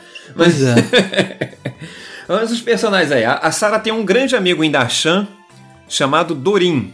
É um menino. Chato pra caceta, o personagem chato. Odeio o Dorin. Menino de cabelo branco, né? É um menino da idade dela, né? Tem os cabelos brancos. É, é mais uma prova do colorido de Darshan, né? O garoto novinho lá com os cabelos brancos. Ele era bem chatinho, que ele era aquele personagem mais medrosinho e irritadiço, enquanto ela era mais tranquila e corajosa. Ele Era era o igual aquele contraponto, né? menino do Caverna do Dragão que ninguém gosta. Ficava. Uni! Exato. Bob. N- Não, mas não era o Bob que ninguém gostava, era o, era o do escudo lá, o... É o menorzinho. Ah, sei lá, eu não gostava de vários, na verdade. Mas enfim, o Dorin trabalhava na casa de um feiticeiro chamado Alvinar, que era conselheiro da rainha Sarana. Alvinar é o Francisco Oco, pra mim. Caraca, o, ca... o, o Sora, até o final do, do cast vai ter o, o live action brasileiro de Cavalo de Fogo. Pois o é, Dorim, pra mim, era o Celto Mello novinho, cara. Pronto, tô montando aqui o elenco. Se a Globo ouve esse episódio aí, vai, amanhã tá anunciado. Disponível na Globoplay para assinantes. Pois é. Angélica, Humberto, me esqueci o nome dele agora, Francisco Humberto Coco, Martins. Humberto Martins, Francisco Coco, Celto Mello, é, Cláudia Raia, que mais que tá faltando? Acho que já escolhi todo mundo. Mas segue aí. O Dorim, o Dorim ele, é- ele, como a gente explicou bem o que, que era aqui, ele era a dupla da, da Sarah lá em, em, em, Darshan, né? Quando ela chegava lá, era sempre ele que tava entrando nas aventuras com ela. É, é, arrumando confusão também, né? É, Ele e o é. cavalo dele, que é o Brutus, que é um potrinho. Brutus que, que era ten- tentava botar botar é, consciência na cabeça do menino, né? Porque ele era mais medrosinho, Brutus, né? Mais cauteloso. E aí, quando o Dorim queria fazer uma coisa, ele, Dorim, pô, melhor não, Dorim, não faz isso não, Dorim. Aí, mas ele acabava fazendo, porque o garoto é Não era consciência, não era medo mesmo, que o Brutus era É, muito mas, covarde. mas consciência é medo, rapaz. É o que faz a gente não fazer merda. Olha que frase bonita, consciência É. é, medo. é o que faz a gente não fazer merda. Termina a minha frase, tá? Brutus tinha uma cor azul clarinho, umas manchinhas mais escuras no corpo e, e os cabelinhos ro- rosados, né? Isso Uhum. mostra como os, os personagens eram bem, os cavalos eram bem, bem coloridos e psicodélicos, remetendo pra mim mais uma vez a My Little Pony. Pois é, eu não acho tanto as cores psicodélicas. Eu acho muito colorido, mas psicodélicas nem tanto. Eles O, eram, sim- inclusive. o símbolo ali na, o símbolo das bolinhas dele na bundinha ali do, do cavalo era uma marca do My Little Pony também. Então assim, é- pode ser até um Ah. processo aí que rolou. Esse personagem, esse azulzinho com crina rosa, ele era totalmente My Little Pony. Até porque ele era um potrinho, né? Parecia um pônei. É. Ele era filhote. Bom, saindo do Brutus, a, a Sarah tinha o Dorin, que era o amigo dela em Darshan, e aqui na Terra ela tinha uma grande amiga que era a Ellen. Era uma índia. Exatamente, cara. Era uma, uma ti- nativa americana que fazia muito sentido porque ela, a, a, a Sarah morava no oeste americano, né? Ela tinha aqui suas roupinhas de cowboy lá. E mostrava ali a união dos povos, né? Que brigaram por tanto tempo. Ali ela era amiga de uma nativa americana, de uma índiazinha. E elas se davam bem, eram super amigas, elas eram muito unidas. Pena que eu, eu só tinha uma irritação nesse desenho. A Ellen nunca ia pra Darshan com ela. Isso Pois me é. incomodava um pouco. Embora ela ver. soubesse de tudo. Ela conhecia o É. Cavalo de Fogo, sabia da história toda da Sarah, mas ela nunca foi pra Darshan. Sora, é aquela melhor amiga que você conta tudo, né? É. Tua mãe não sabe de nada, o namorado sabe, mas a amiga sabe tudo de você. To- Sempre toda tem, né? menina tem que ter. Tem que, ter, tem que ter sua Ellen. Uma curiosidade aqui, a gente vai falar de dublagem já já, mas me incomodava o fato da Ellen ter mesmo a dubladora da Rainha Sarana. Porque eu ficava Ah. tentando achar uma relação pra isso. Eu falei, hum, eu acho que ela é a reencarnação da mãe da. Mas não, era só elenco mal, mal escalado mesmo. Mal escalado. A gente vai falar disso na parte de dublagem já já. Pois é. Você falou do Alvinar, cara. O Alvinar, a gente acabou passando rápido por ele. Ele era o sábio que cuidava também do, da rainha Sarana na época. Ele ficou meio responsável pelo reino enquanto ficou sem rei, né? Sem rainha. E ele é um típico sábio da, do reino que dá o conselho certo pra, pra protagonista que tá aprendendo tudo. Na jornada do herói, ele é aquele. o velho sábio, né? O velho sábio, e eu gosto da forma como o personagem Alvinar é trabalhado, porque ele já tem uma certa idade e o roteiro tem pequenas nuances que mostram a idade avançada dele. Às vezes ele confunde as coisas, mas não é engraçado isso não.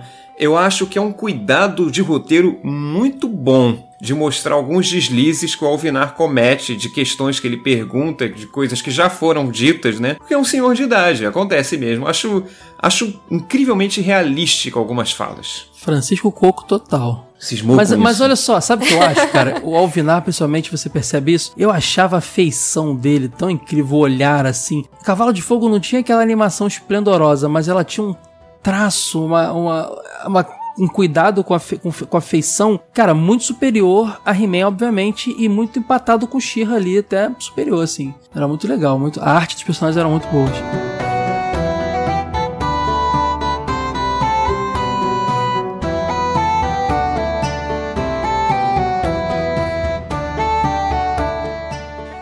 Eu tô muito cansado, hein?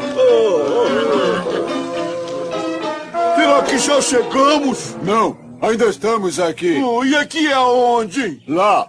Quero dizer, aqui. Ah, Cale-se. E o que, que a gente vai fazer agora, hein? Não me pergunte. Esse plano idiota não é meu. Esse plano idiota é da Diabolim. Ah, É o meu plano, idiota. é, é dela. Ah, ah, ah, Diabolim, é, é, é, eu quero dizer... é, é, Silêncio, seu asno. Temos trabalho a fazer. Vamos lá.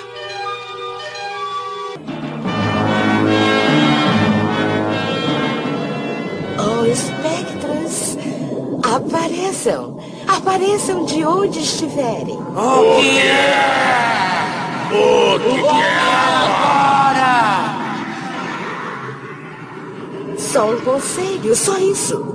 Eu tenho os casulos de ouro, tenho o tecelão real. Alguma coisa que eu tenha esquecido? Ah, duas coisas. A princesa Sara e o cavalo de fogo. Estou mais adiantada do que vocês.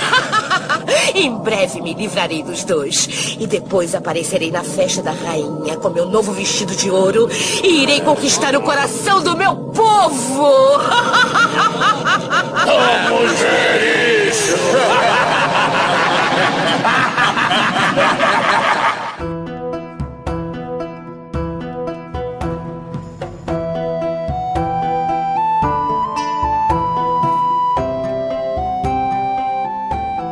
chega de, de, de heróis, vamos falar de vilões?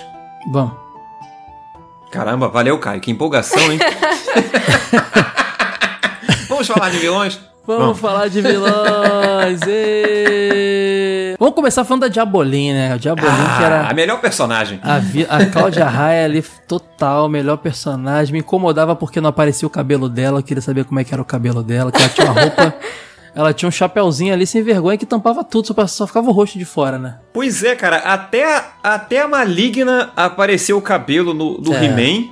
Pois é. E a Jabolin não apareceu o cabelo dela. Acho que se tivesse mais episódios, talvez. apa- Não! Olha só. No episódio 5 de Volta Passada aparece o cabelo dela. É É preto e curto. Estamos falando bobagem aqui. Eu não lembro do, do cabelo dela. Tem um episódio que ela tá com vestido amarelo, é o primeiro, né? É o primeiro. É dourado, é de ouro aquele vestido. É, no primeiro episódio. É. mas esse esse vestido, ele tem o mesmo padrão do vestido azul. Tem a coisa lá que cobre a cabeça dela. Isso. No episódio 5, não. Como são os acontecimentos anteriores a tudo que rola no desenho, então ela está lá com as madeixas aparecendo. É, O episódio 5 é Um Encontro no Passado. Ah, que ela tá de vermelho, né? Sim. Ah, sim, verdade. Não, cabelo preto e curto. É. Aparece sim. Ela tá chique, tá de vermelho, com brinco, né? Toda Uhum. elegante. Ou quem quiser, assista o episódio. Aliás, aproveitem para assistir a série toda, né, gente? É, Três episódios de 22 minutos. Pô, moleza. Ô, Felipe, Molezinha. a Diabolim, ela era, ela era meia irmã da Sarana, né? O pai dela ou a mãe dela, não me lembro se, se bom falar isso, casou com a, com a menina, então elas, elas não eram irmãs de sangue, né? Outro rolo que também não é explicado e que poderia ser explicado em episódios futuros, né? Porque a Diabolim tem muita inveja da Sarana porque ela reivindica o trono para ela. Reivindica por quê? Por que, que o trono seria da Diabolim por direito e não da Sarana, né? Não fica claro. E ela morre de inveja e tenta tomar o poder a todo custo. E aquele clichê de botar a morena pra ser ruim e a loura pra ser a boazinha, né? Hum. Esse clichê aí já é clássico. Bom, a Diabolim tinha o auxílio nada luxuoso dos Guns, né? Que eram umas criaturas que eram pessoas, eram humanos, só que eles foram transformados naquilo que aparece no desenho por outras criaturas muito piores, essas sim, poderosíssimas, que eram os espectros. Vamos por parte. É, os Guns, inclusive, mais uma, mais uma coisa que mostra nesse episódio 5, que é a origem deles. Esse episódio 5 é maravilhoso, né? Conta um monte de É, coisa. tinha que ser o primeiro. Tinha que É, pois é. Que conta a história deles ali, de como eles viraram. E a gente pode expli- explicar cada um, né? Tinha o Dwiddle, que era o líder deles. Era o Ah, o verde. Duído era um barato, né? Aquele E ele, chapéu de verde. Napoleão. Chapéu de Napoleão, né? É, ele usava um uniforme assim, meio de, de general, né? ele Militar, não era né, nada, não era nada. Ele, ele era um completo idiota. Aliás, todos os diabinhos dele eram um completo idiota. O Duído, eu gosto do Duído porque ele sempre faz uma referência muito bonita a Diabolim, de acordo com o contexto em que ele está, que eles estão passando ali na hora. Não sei se ele é apaixonado ou puxa saco, né? Fica difícil saber. Puxa É saco mesmo. Ô, ô Diabolim, ô Diabolim. É igual, pô, imitou direitinho, cara. É isso aí mesmo, igualzinho. Tinha o Timbal, que era um, a- um abutrezinho, né? Tipo um, um pássaro urubuzinho. Isso. Uhum. Que esse tava ali atrás nem falava nada, né? Tava só seguindo os outros. Tinha o Nertz, que ele, pô, ele tinha a cor rosa, né? Parece um elefante sem tromba, vivia com a língua de fora. Esse é o mais legal. É o Baby da Silvassauro, igualzinho. É uma mistura de elefante com dinossauro, né? Bem Com estranho Baby. ele. Com Baby também.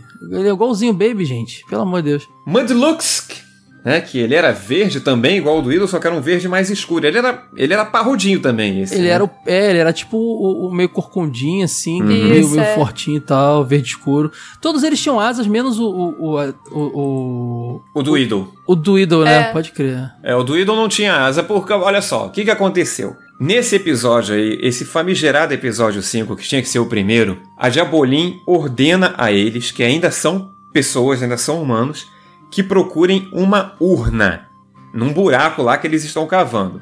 E ela fala, ela deixa bem claro: não abram a urna. Eles encontram a urna, qual é a primeira coisa que eles fazem? Ideia do Idol.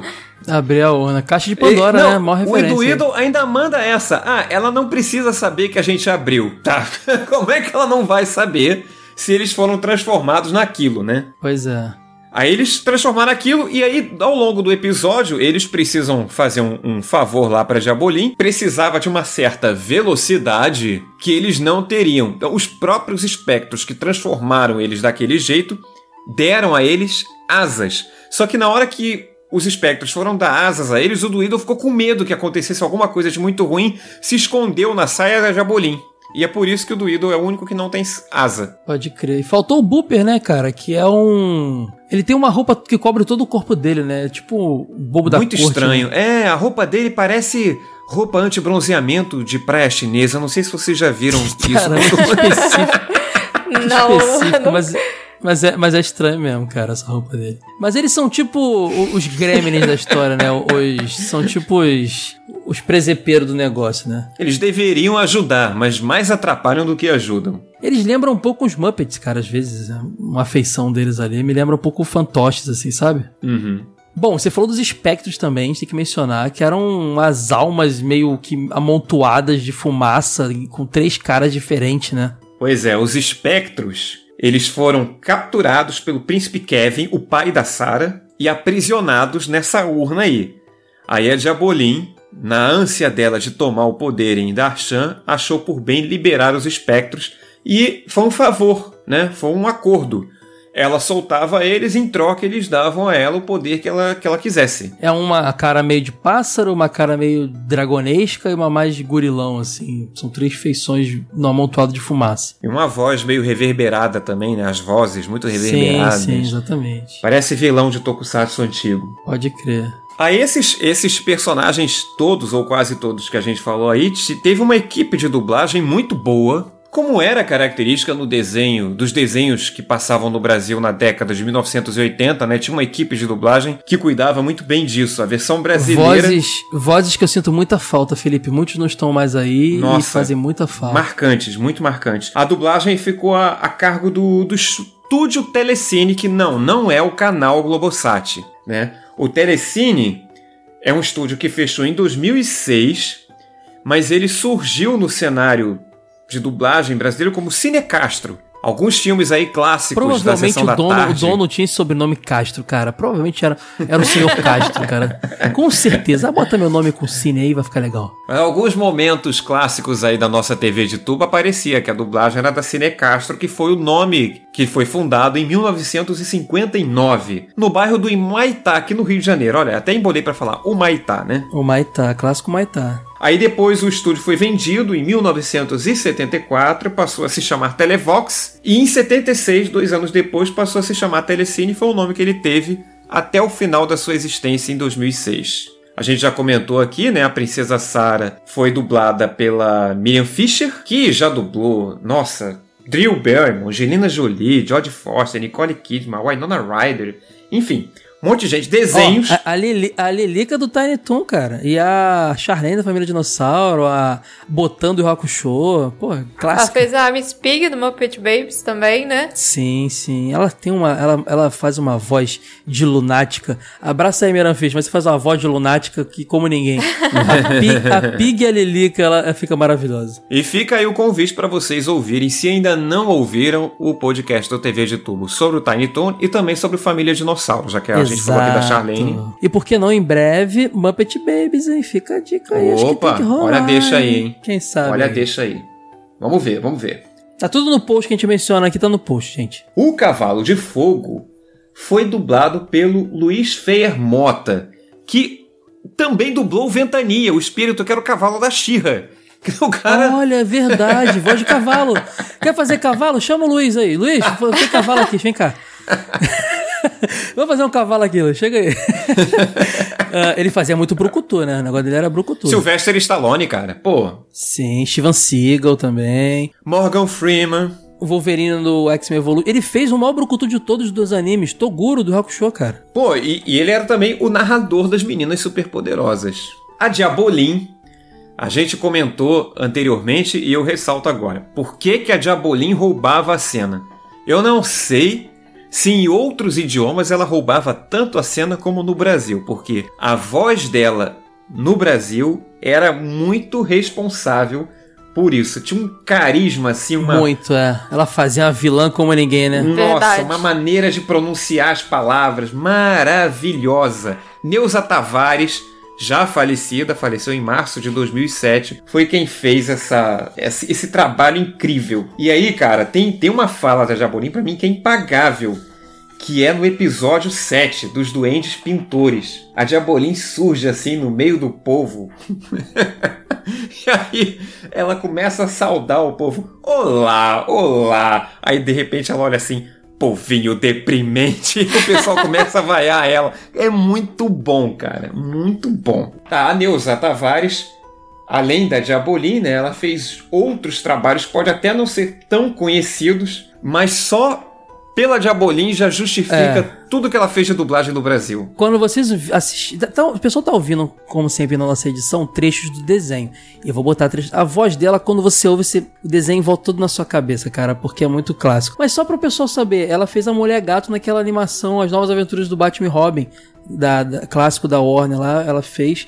E ela fez também a primeira voz da Safiri no, naquela aquele anime Princesa e Cavaleiro, que passou há muito tempo aqui no Brasil, cara. Inclusive dublado pelo Cine Castro também. A Princesa e Cavaleiro é, é dos primórdios dos animes no Sim, Brasil. Exatamente. Anos 70. Exatamente. O Dorim, cara, o Dorim eu preciso ressaltar a dublagem dele. Ricardo Schnetzer, num incrível trabalho de impostação de voz. Eu fiquei muito surpreso de saber que era o Ricardo Schnetzer, porque eu não, não, não reconhecia como tal. Ele fazia também galã, né? Ele é Tom Cruise, né? Tom Cruise, Nicolas Cage, Richard Gere, Kurt Russell, Capitão Planeta e o Hank de Caverna do Caraca, Dragão. pode crer, Capitão Planeta. Ele faz, ele tava não, tava no auge, né? Ele fazia tudo, né, naquela época. Pô, mas ele, ele faz um trabalho ali, cara. Eu, eu acho até. Acredito que seja perigoso pra voz se ele trabalhasse dessa maneira por muito tempo.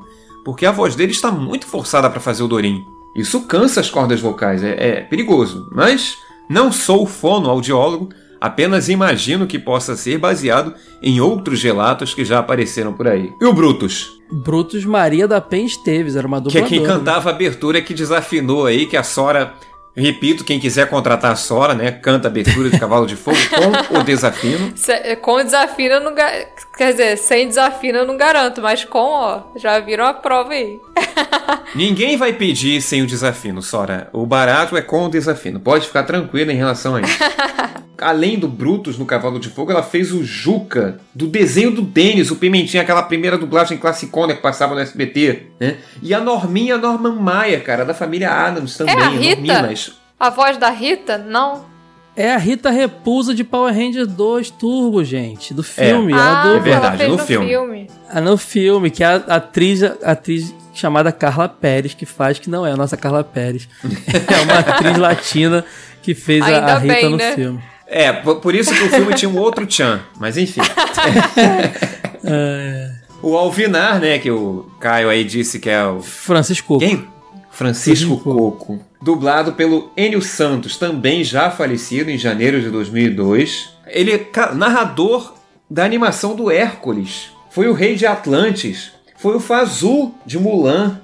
E o Willy Wonka do Gene Wilder na Fantástica Fábrica de Chocolate. Um Esse é o que eu mais lembro. totêmico, né? Da, da Cara, dublagem. esse filme aí tem que vir pro TV de tubo também, hein, cara. Com, Com certeza, certeza. total. É o, é, o- é o Fábrica de Chocolate pra mim, é fantástico, definitivo. É o único que presta, cara, porque esse mais recente aí, eu sou hater, cara, do, do Tim Burton aí, não curto não. Você Esse- sabia que o do Tim Burton é mais parecido com o livro, né?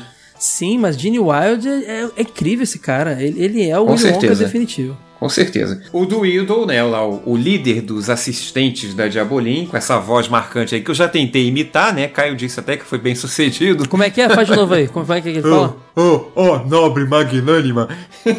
É igualzinho. É. Ele fez o Brutus do Popeye, né? Fez o Brutus do Popeye. É o trabalho mais marcante da, da carreira dele que está na, na nossa memória, né? Eu não consigo associar porque ele faz uma voz mais rouca no Brutus e fica bem diferente. Pois é, e, e a gente vê como é que os caras trabalhavam a voz assim de maneira a contextualizar bem os personagens e, e não fugir do original do desenho, né? Sim, Muito bom. sim. O príncipe Kevin, Ou- o- e, e o senhor John Kavanagh também, né? Pai da Sara. Júlio César Barreiros. Mais um galã brucutu aí dos cinemas. Harrison Ford. monstro, monstro totêmico absoluto da dublagem nacional que também, infelizmente, já nos deixou, mas que deixou sua marca também. Harrison Ford em Indiana Jones foi dublado por Júlio César. Destruidor na primeira dublagem clássica das Tartarugas O cara Ninja fez a também voz foi ele. do Robocop. Ele Sim. fez o Capitão Boeing DuckTales. Clássico, clássico, clássico, clássico. Meu Deus, que saudade. O Robocop ele fez no filme e no desenho, né? Uma característica muito interessante aqui Cara, no Brasil. Ru- Rutger Hauer no Feitiço de Áquila e ele chegou a fazer o Leônidas no 300, então até outro dia ele tava vivo, cara. Que triste. Uma perda absoluta. Ele também é uma das vozes do Homer Simpson. Quando criança, eu confundia a voz, eu achava que a voz do Príncipe Kevin, do Cavenal lá, era mesmo o dublador do Cavalo de Fogo. Eu realmente achava que era parecido. E aí eu tinha uma teoria de que, na verdade, eles eram a mesma pessoa, quer dizer, um cavalo e pessoa, só que em mundos diferentes. Depois, hoje vendo, eles não são o mesmo dublador, era co- confusão do ouvido de uma criança. Mas eu jurava que era o mesmo dublador dos dois. Olha, no caso de Cavalo de Fogo, a, a dublagem era tão incrível que a gente confundia coisas. Eu, eu comentei aqui da dublagem do Dorin, né? Seu Ricardo Schnetzer, eu fiquei muito surpreso, porque a gente vai ver agora aqui esse problema de escalação de elenco. Esses personagens tinham essas vozes e tal. Agora, os outros personagens que iam aparecendo nos episódios, o elenco de dublagem era pequeno, ele tinha uma equipe fixa e esse pessoal fixo, para esses personagens coadjuvantes, faziam milagres com as suas vozes. Antes, antes tem que falar da Rainha Sarana, né? Que era Naira Amorim, que fez a Velma do Scooby-Doo, fez uma das vozes da Lisa dos Simpsons. Na primeira dublagem dos Simpsons era ela. Fez a Wanda do Padrinhos, Padrinhos Mágicos. Ela era a Princesa Sarana e também era a melhor amiga lá da, da, da Sarah. A, A Ellen. a Ellen. Repetia a voz. Talvez isso que me fizesse a confusão lá com o Cavalo de Fogo e o Príncipe Kevin também. Porque já tinha essa voz repetida, entendeu? Mas vale mencionar aí. Clássica dubladora também. Aí, esse, esse time de dublagem que eu, que eu estava comentando, que era dos coadjuvantes, ele era pequeno. E eu, eu vou fazer aqui duas ressalvas. A participação do Silvio Navas, né, nosso eterno Munra. Ele participou também como o Sr. Speck no episódio 12, de onde vem os sonhos, e Hotla Dodge no episódio 13, O Rei dos Cavalos.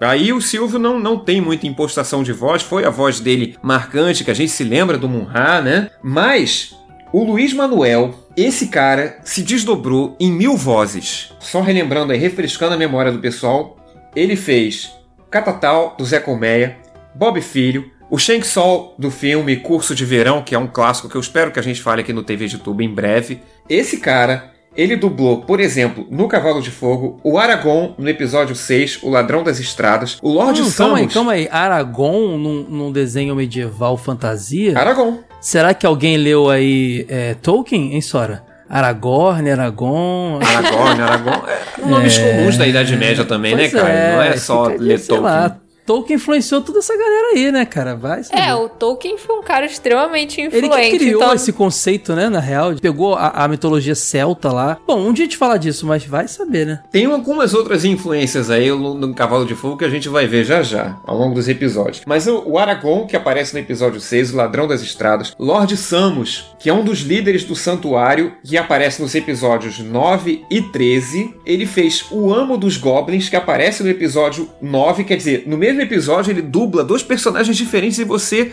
não percebe isso, ou não dá pra perceber. Você percebe agora vendo com calma, mas na hora era muito difícil. E é, ele também interpreta o Darius, que é um potrinho, filho de um dos personagens do episódio 13. E eu sei que ele ganhou uma grana também nessa época aí, porque ele fez várias horas de trabalho ali, fazer vários personagens, tirou um dinheirinho bom, com certeza.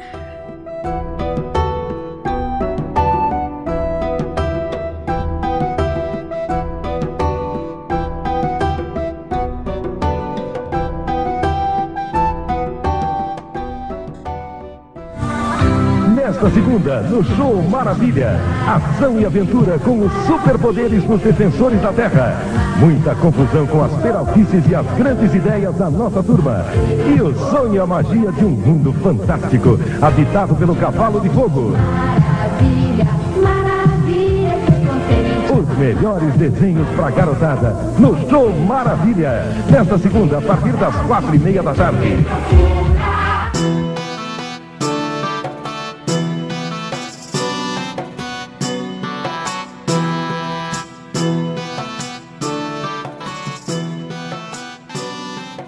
São poucos episódios, mas são bons episódios, cara. É, vocês lembram de algum episódio marcante, assim? A gente falou do 5 pra caramba. Vamos falar do 5, então? Tá, vamos falar do 5, porque ele é essencial. Como eu disse, o 5 deveria ser o 1. Um, e vai entender por que ele é o 5, né? Acho que foi meio que pra fazer justamente a surpresa, sabe? Porque aí você fica ali naqueles primeiros quatro episódios tentando descobrir assim qual é a, a base da ligação entre aquelas pessoas, aí chega o episódio 5 e explica tudo.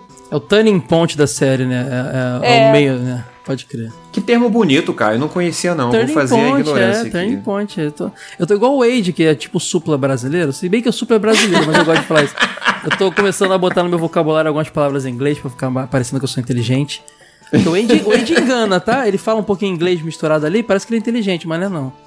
Beijo, Wade. Ó, eu não vou querer zoar vocês no Ele não episódio, não, ouvir mas eu acho que esse pessoal. Ele não ouve que ele não grava, fica tranquilo, Não, pode mas assim, eu acho, eu acho que quem, quem usa muita palavra em inglês é porque não conhece a língua portuguesa. Então não paga de inteligente, não. Pra mim, Ai, paga de Ed, ignorante. Saca... Aí, eu não deixava, Ed. Eu não deixava, Ed. Olha, briga, briga, briga, briga, briga.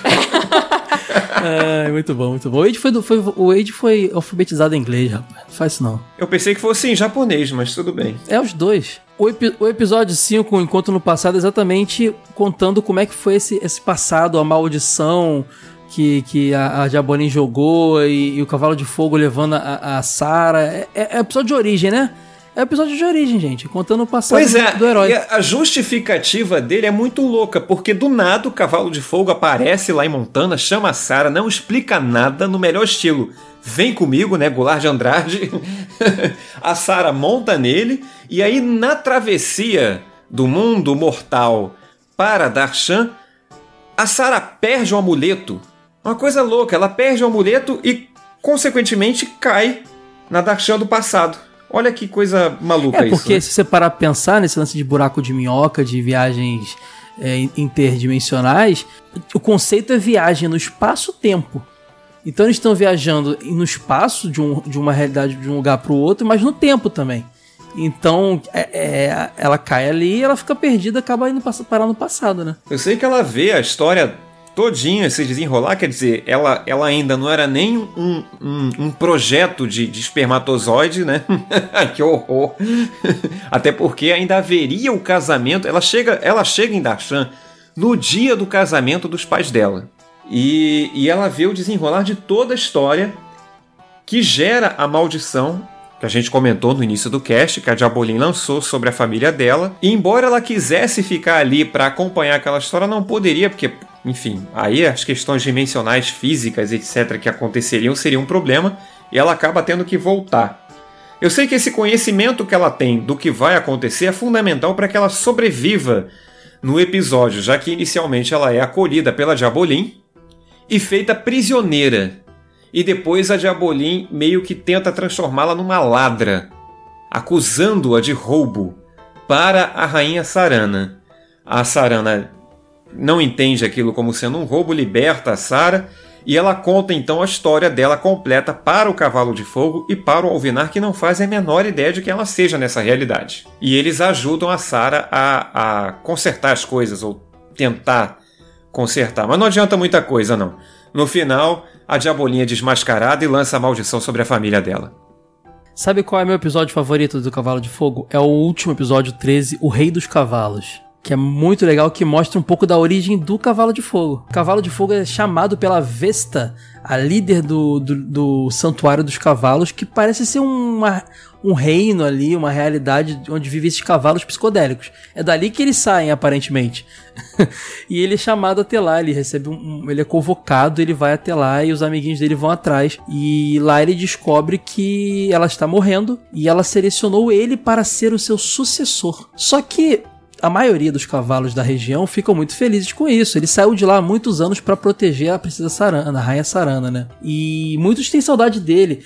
É, um dos que recebe ele é o Lord Samson, que é um cavalo todo claro, assim, meio branco, bonitão e tal. É, tem a Delise, que é uma égua que ah, nitidamente ele teve um passado com ela, sabe?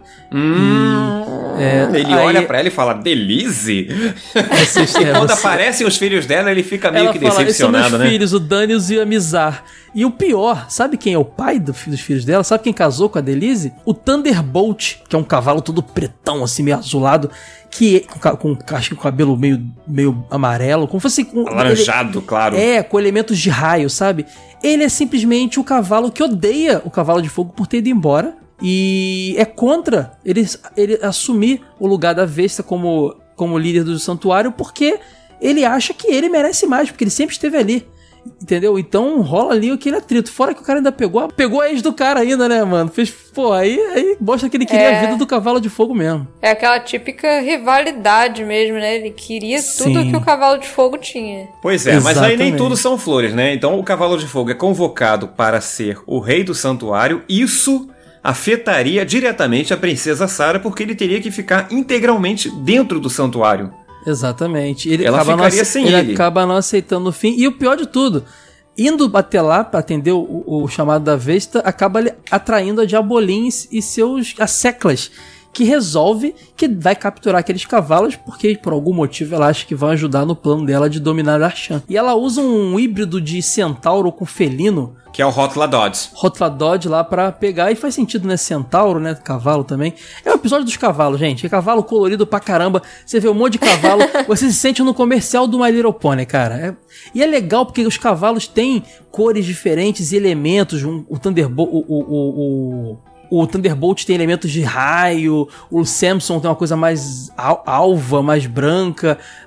Eles têm esses elementos que remetem, que não necessariamente tem a ver com algum poder, porque eles não têm, mas a personalidade deles, assim, é muito interessante. Isso me deixou triste, eu queria ter visto a série mais explorando mais os cavalos e suas variedades. Ah, eu queria ver a continuidade da série, o santuário sendo governado pelo Thunderbolt e as intrigas de Darshan, com ele ali dando, dando moral ao cavalo de fogo, né? Sim, fizeram as pazes no final. Poxa, esse é, um, esse é um desdobramento que eu queria ver muito. Seria muito interessante. Agora, o meu episódio favorito, eu acho que é o que muita gente se lembra também. Que é o episódio 8, chamado O Nome é o Jogo, vulgo o episódio do Troll, que tem que adivinhar o nome dele. Ah, esse episódio eu lembro, cara, que tinha um nome muito doido aquele troll, né? Ele é baseado naquele Rumpelstiltskin. É Rumpeltinsk, né? Pode crer. Aquele, aquele troll que se você adivinhar, falar o nome, faz, fizer ele falar o nome dele, ele, ele some, não é isso, Nossora? Não é uma parada dessa? Ou tem que adivinhar o nome? Então, é aquele conto de fadas que aparece. A menina é capturada lá no castelo do rei, aí ela fica fiando palha, que ela quer, tem que transformar em ouro pra poder sair. Aí esse ser aparece pra ela, só que ela tem que adivinhar o nome dele. O nome dele é isso aí, Rumpelstiltskin. Um negócio complicado assim. É, no caso do Troll, é, é uma história realmente bem parecida. Provavelmente foi baseada, porque a história do Rumpelstiltskin é mais antiga, né? E o Troll é o seguinte: o Dorin cismou que tem que comer uma maçã que tem na beira da estrada de uma viagem que ele está fazendo com Brutus. Só que está escrito na árvore: não se aproxime. O que, que o Dorin faz? Vai pegar a maçã de qualquer jeito. Tem uma armadilha, ele e o Brutus caem nessa armadilha e o Troll chega se oferecendo para libertá-los. Só que o Troll tem uma proposta: eu liberto vocês e vocês me pagam o que eu quero em troca. Qualquer coisa eu vou pedir. O que, que ele pede? O Brutus. O Dorin tenta reivindicar, então, você me deu a minha palavra, eu vou levar o Brutus. E aí ele pede ajuda ao Cavalo de Fogo e a Sara, eles vão lá, o Troll então faz a proposta. Vocês, se vocês adivinharem o meu nome, eu libero o Brutus. Se vocês não adivinharem, eu vou ficar com o Brutus e com o Cavalo de Fogo. E tu lembra qual era o nome dele? Pois é, o nome dele é Tembrenan Craxistan. Acho que o episódio. Tem um monte de episódio legal pra falar. Tem o dos dragões de Darshan. Tem muita coisa legal mesmo. Mas o episódio que tem que ser mencionado também é o penúltimo, 12, De Onde Vêm os Sonhos. Que é o episódio onde finalmente o, o pai dela descobre que é o príncipe Kevin, né? Começa com ela, ela e ele esperando os assistentes sociais. E aí, Felipe, você falou que não tinha assistente social. Tem sim, demorou um pouquinho, mas eles foram lá ver que adoção é essa aí, ó. foram lá ver como é que tava Pô, essa. Demorou, né? Demorou alguns anos. E chega lá o Sr. Speck, que na verdade é uma versão humanoide dos espectros, né? E acaba que o Sr. Speck sequestra a Sarah e o, o Cavanão. O Sr. o. Cavanão fica lá com o medalhão e o cavalo de fogo aparece. Finalmente eles ficam cara a cara. O cavalo de fogo conta tudo pra ele, leva ele pra Darshan e eles entram numa aventura pra poder salvar a Sarah. Então, assim, é o grande momento onde ele descobre quem ele é, né? Penúltimo episódio. É, só que no final, tudo tem que voltar ao normal. Né? Aí o Kevin volta como o Sr. Kevin pra Terra e perde a memória novamente. E é importante, o Cavalo de Fogo diz que isso precisa ser mantido porque o feitiço da Jabolim poderia destruí-los. Mas também não fica claro por que, que o feitiço poderia destruí-los. Então volta tudo normal, apesar de a Sarah achar que eles iam terminar ali, todo mundo em Darshan e tomar o poder. Quer dizer, tomar o poder no bom sentido, até porque o trono é deles, né? Infelizmente, tudo volta como, como antes.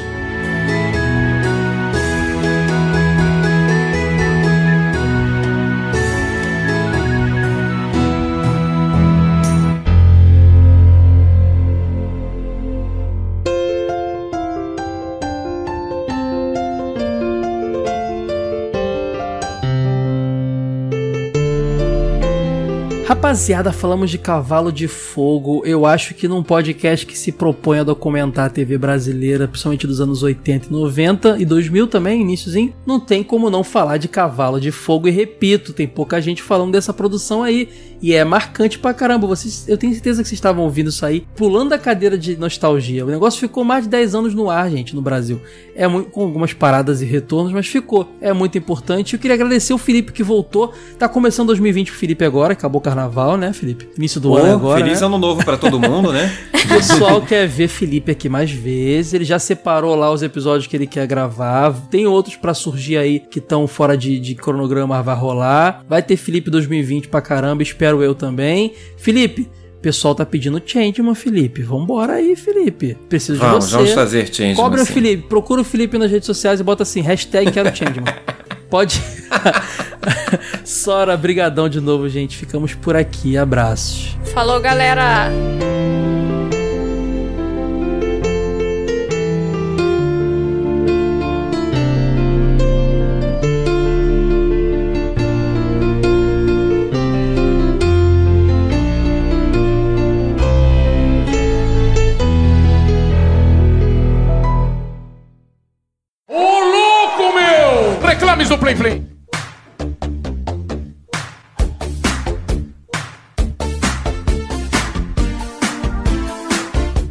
Véis e véias, bem-vindos para mais um Reclames do Plim Plim. Hoje vamos ler os feedbacks do nosso episódio do TV de Tubo 49 sobre Fox Kids.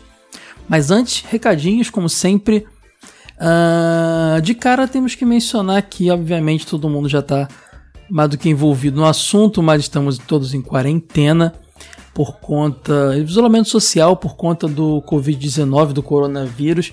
Por favor, pessoal, fiquem em casa se possível. É, não tiver que trabalhar em alguma, algum desses serviços que são fundamentais, por favor, lavem bem as mãos. Todas aquelas recomendações que vocês já estão cansados de saber da televisão, mas é importante manter o isolamento social nesse momento. E a gente aqui está produzindo muito mais conteúdo para poder entregar a vocês nosso conteúdo. Nossa loja virtual, lojadovelho.com.br, está fechada temporariamente. E quem tinha feito a pré a pré a- comprado a pré-venda lá da nossa revista de Battletoads vai, vai, é, vai ter o, é, é, o estorno. Depois que tudo isso passar, a gente volta a vender a nossa revista. E a gente está trazendo, o além do nosso conteúdo normal, você tá- vai reparar que lá no jogovelho.com.br tá tendo mais textos. Ah, a gente também tá pl- planejando aí, preparando uma, uma revista digital que deve rolar aí também. A gente também tá intensificando os vídeos também, mais vídeos lá no youtube.com.br revista Jogo Velho. E também nosso podcast. A gente vai ter no nosso podcast também o nosso conteúdo normal, né? Regular. Nas semanas de TV de tubo, vamos soltar também um episódio pocket do Jogo Velho. Então vai ter. É, vai ter também Rádio Jogo Velho, vai ter também aqueles. aquelas. Lembra quando a gente fez nosso recesso aqui, nossos episódios minis lá, nossos mini reviews? Vai rolar coisas do tipo. Fiquem ligados também. Quem é apoiador tem, vai ter um, nesse período um podcast exclusivo para apoiadores também. Então fiquem ligados aí. Se quiser virar nosso apoiador, mais do que nunca, precisamos de, do, do apoio de vocês.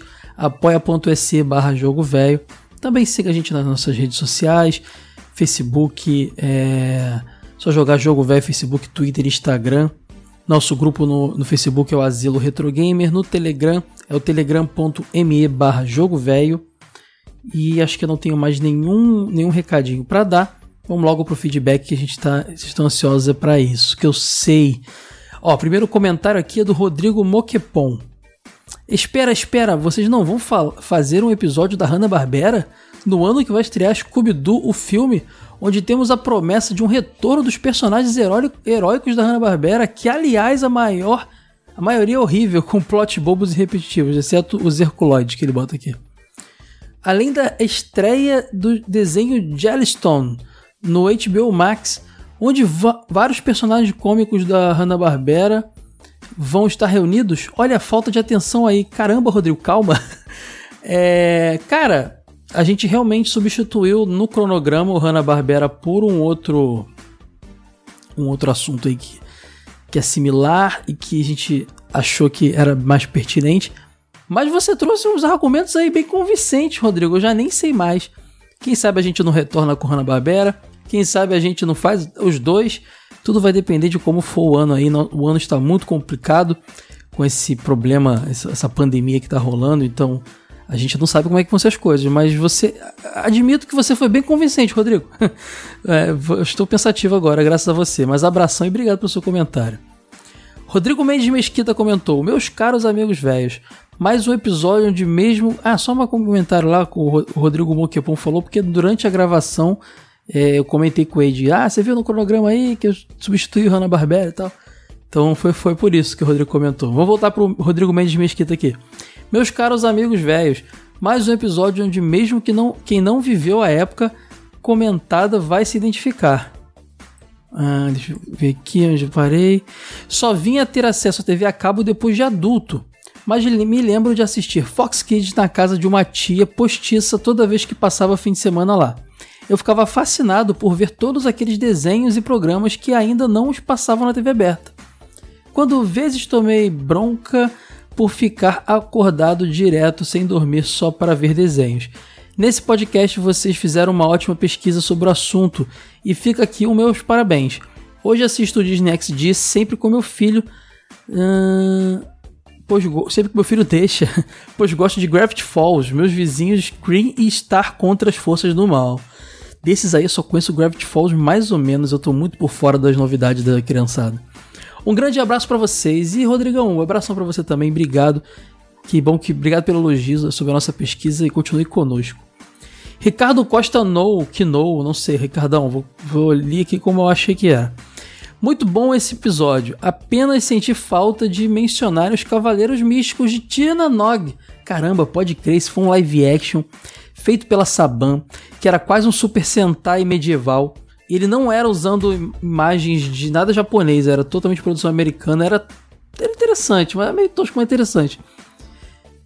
É, mas já, já, já, respondo logo, Ricardo. Não, tem, deixou de falar de um monte de coisa, cara. Não tinha como. Mas era exatamente para isso que tava esse, esse, esse, momento aqui dos comentários, para vocês relembrarem o que, que ficou de fora.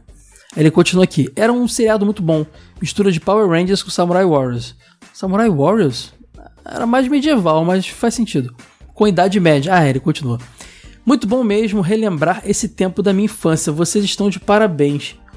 Sucesso sempre para vocês. Ricardão, muito obrigado, cara, pelo, pela lembrança do episódio e pelo elogio. Abração, cara. Rodri é, Fabrício Rodrigues, fala seus velhos. Eu na infância não tive TV por assinatura, só por um período na vida adulta mas conhecia mais da metade dos desenhos animes que comentaram no cast. E que cast! Informativo e divertido com uma dinâmica sensacional. Vocês trazem detalhes de bastidores que eu fico me perguntando o quanto deu de trabalho e tempo coletar essas informações. É, não é fácil não, Fabrício. Muito bom esse episódio, já virou o meu segundo episódio favorito. Continuem sempre assim. Duas palavras para vocês, parabéns. ah, Fabrício, a gente às vezes a gente demora a fazer alguns episódios porque a gente tá realmente coletando informações, apurando. A ideia não é fazer qualquer coisinha, não. Gente, eu, sempre, eu sempre comento que o TV de tubo, para mim, ele tem uma importância muito grande porque ele tá documentando a TV brasileira. É claro que a gente não. não, não é mais uma, uma, uma perspectiva nerd do negócio. Mas não deixa de ser. Então a gente vai tentar sempre deixar um, um conteúdo mais correto possível. Às vezes não dá, às vezes a gente erra, mas a ideia é não errar. Brigadão, Fabrício, abraço. O Gustages comentou aqui. Eu nunca tive TV por, por, assinatura em minha residência. Uma maior galera não teve, hein? Ainda assim, escutei tanto esse, esse quanto do Locomotion para ouvir os trechos sobre os programas que passaram. Afinal, boa parte passou anos depois na TV aberta. Continue com um bom trabalho. Cara, eu, eu sou assim também. Tem coisa que eu não tive acesso, mas eu gosto de ver a, a, lembra a nostalgia da galera. Isso rola muito com coisas antigas do tipo. Eu não vi Spectreman na TV, eu não vi coisas do tipo, sabe? Eu, eu, era, eu não era nascido, então assim, eu gosto de ver, de, de consumir essa nostalgia que não é minha também. É muito interessante, eu gosto bastante. Gustavo, abração, obrigado, cara.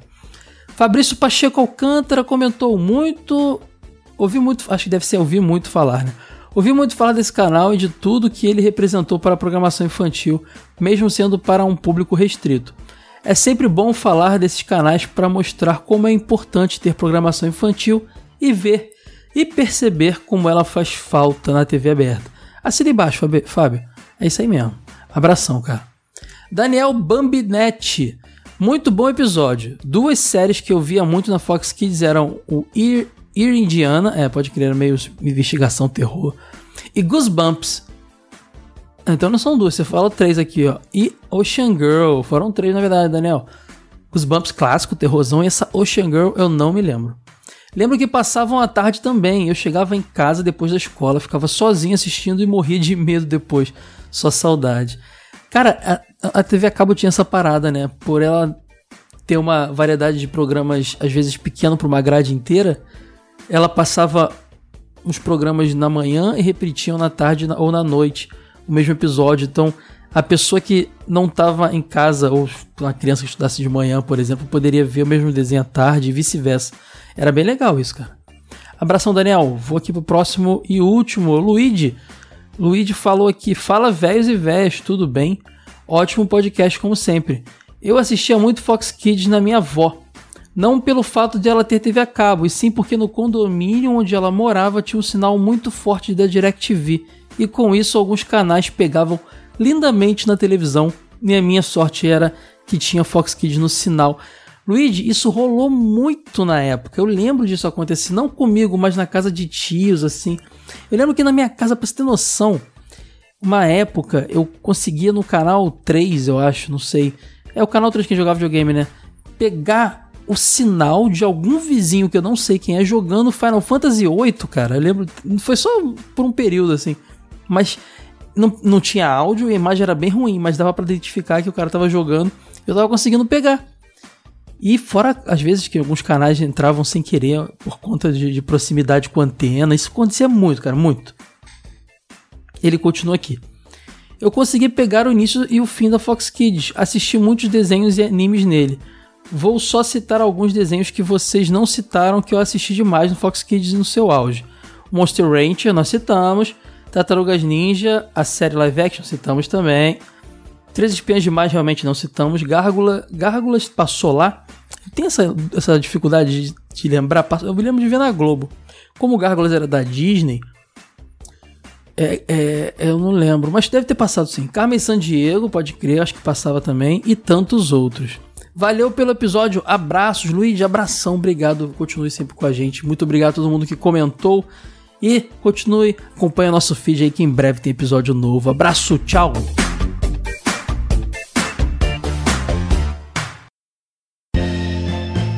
Esse episódio foi editado por Caio Hansen.